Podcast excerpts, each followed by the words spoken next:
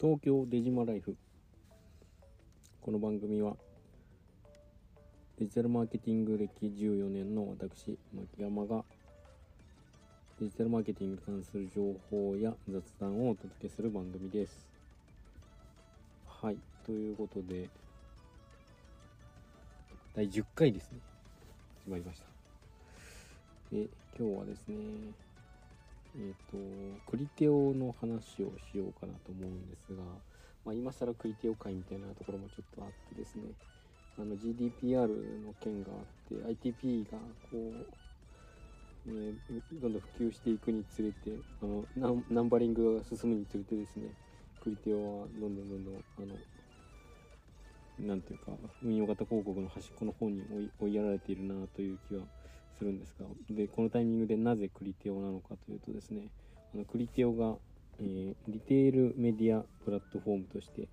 サンドラックオンラインストアに、えーと、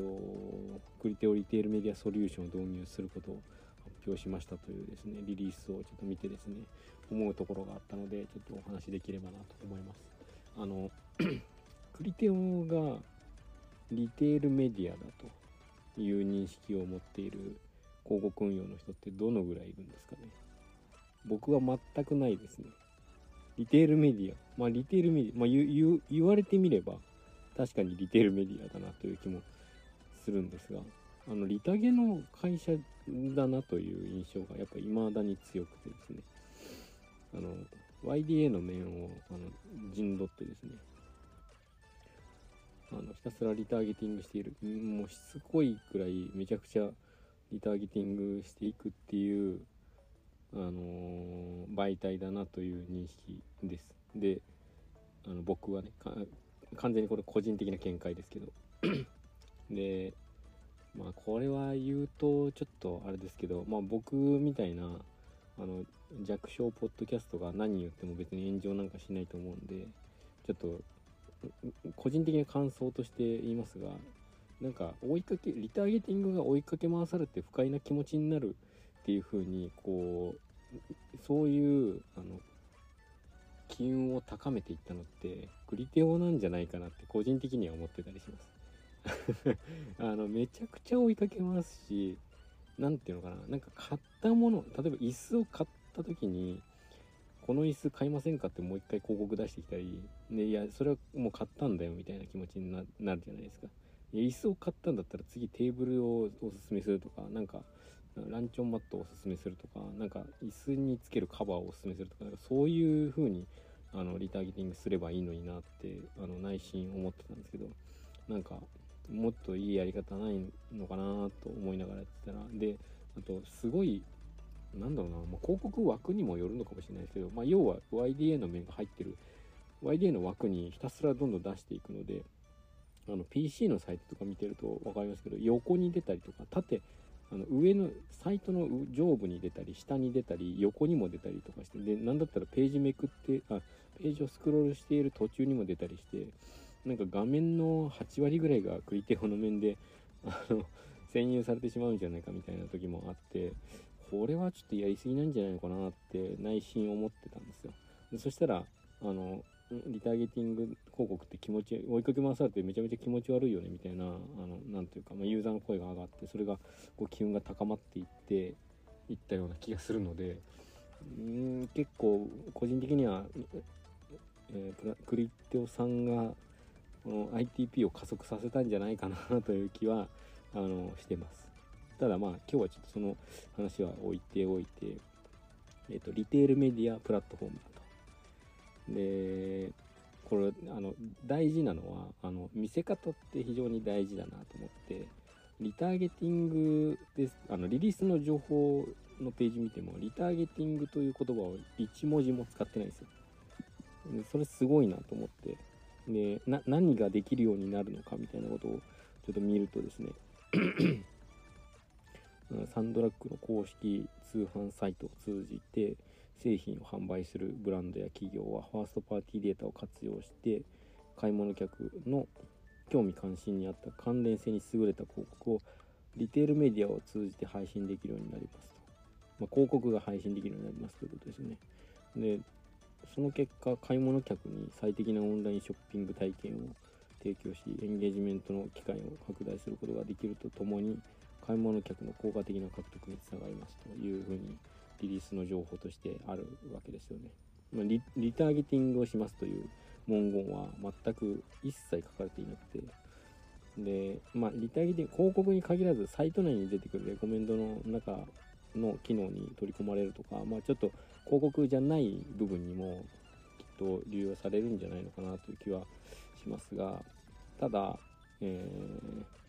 買い物の情報やあとページの閲覧履歴などをもとに情報、うん、閲覧履歴などをもとにして、えー、最適な買い物体験を提供しますというふうなあのあんまりリターゲティングではちょっと聞かないような、あの言い回しをたくさんしていてでまあでも最終的にこれってでもリターゲティングなんじゃないのっていう気がするわけですよ。でもあのリターゲティングは言わないという。リターゲティングとは言わないというね。あのでリテールメディアって近年結構盛り上がっていて、まあ、Amazon なんかがこのあのネット広告の市場の中で非常に伸びている。あの日本国内だとちょっと分かんないですけどもあの米国ではあの非常に伸びているらしい。Google とか Facebook とかが少し落ちている中で Amazon の広告事業は伸びている。というのは、まあ、ニュースで入ってきますが、えーとまあ、日本だとそんなに Amazon の広告がバンバン出てるっていう印象ないんですけど、えー、まあ、どうやら伸びているらしいと。で、えー、これな、名は体を表すみたいなところでいくと、我々はリターゲティングの会社ですっていう風な見せ方はやめて、リテールメディアのプラットフォームなんですっていう風に言って、えー、お客さんに提供したりとか、こうやってリリースを出すっていうのは非常に大事で、あの我々はこういうものであるっていうのをねちゃんと宣言するのは非常に大事ですよね。あの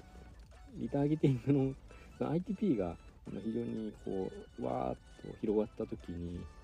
あのクリテオの株価がめちゃくちゃ下がってですね数百億円分のあの価値が一気に下がった企業価値が一気に下がったみたいなことがありましたけどなああいうリターゲティングですっていうふうに言ってると我々の会社はリターゲティングをする会社ですっていうふうに言ってると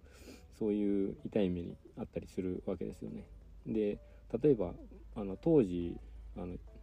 クリテオのようにリターゲティングをこううん配信手法のメインとして頑張っていた会社さんでアドロールというあの Google の人たちがちょっと派生して作ったような広告媒体ありましたけどもうそういうのそういう媒体の話とかとんと聞かなくなったのでやっぱりリターゲティングというのはなかなか難しいんだなというのは思うところですね。で、リターゲティング、もうちょっとだけリターゲティングについて少し深掘っていくと、リターゲティングって結構、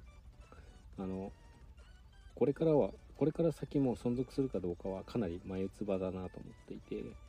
2024年の後半にはあの Google さんもクッキーサードパーティークッキーを使ったえー、配信手法とかをやめますっていうふうに一応宣言しているんですよ。ただ、まあこれ前回もあって、2020 2022年の、えー、どこかのタイミングで、えーと、サードパーティークッキーやめますっていうふうに言ってたんですけど、あの延長になりましたよね。だから必ずしも2024年で、えー、また終わるのかっていうのは懐疑的で、えー、まあ、それからまたさらに延長っていうことは全然あり得るんですが、一回延長してるんでね。ただあのとはいええーと、サードパーティークッキーを使えなくなっていくという流れは不可逆だと思うんですねどんどんあの厳しく取り締まられる方向に アップルさんによってあの厳しく取り締まられる方向にはなっていてあのつい最近もあの、えー、確か Google アナリティクスかな。で結構過去540日間のえーと、データが保持できるはずだったものが過去7日間しか保存できないことになりましたみたいな。ちょっと僕は GA のことはそこまで詳しくないんであれですけどでもあのそういう仕様の変更は確かあったんですよね。でなので、あのー、リターゲティング、まあ、そういうのがリターゲティングの方にも波が押し寄せてくるんだとすると、まあ、どんどんあの広告効果7日間で切れていくような流れになると思いますしリターゲティングも7日過去7日間分しかできないみたいなことに多分なっていくと思うのでこれはあのリターゲティングじゃない手法に、えー、どんどん知見を深めていって、えー、運用のスキルを磨き込んでいかないとなかなか今後リターゲティングで、えー、と成果を上げている、えー、広告運用者の方はなかなか難しい。デジタルマーケティングでリターゲティングをメインでやっている、えー、マーケターの方はなかなか厳しい、えー、世界観になっていくんじゃないのかなというのが、まあ、思うところですね。なので、えー、リターゲティング以外の、えー、ものをですね何か研究していったりですね掘り込んでいって、え、PDC を回していくといいんじゃないのかなと思っています。というわけで今回は以上になりますでは、いってらっしゃい。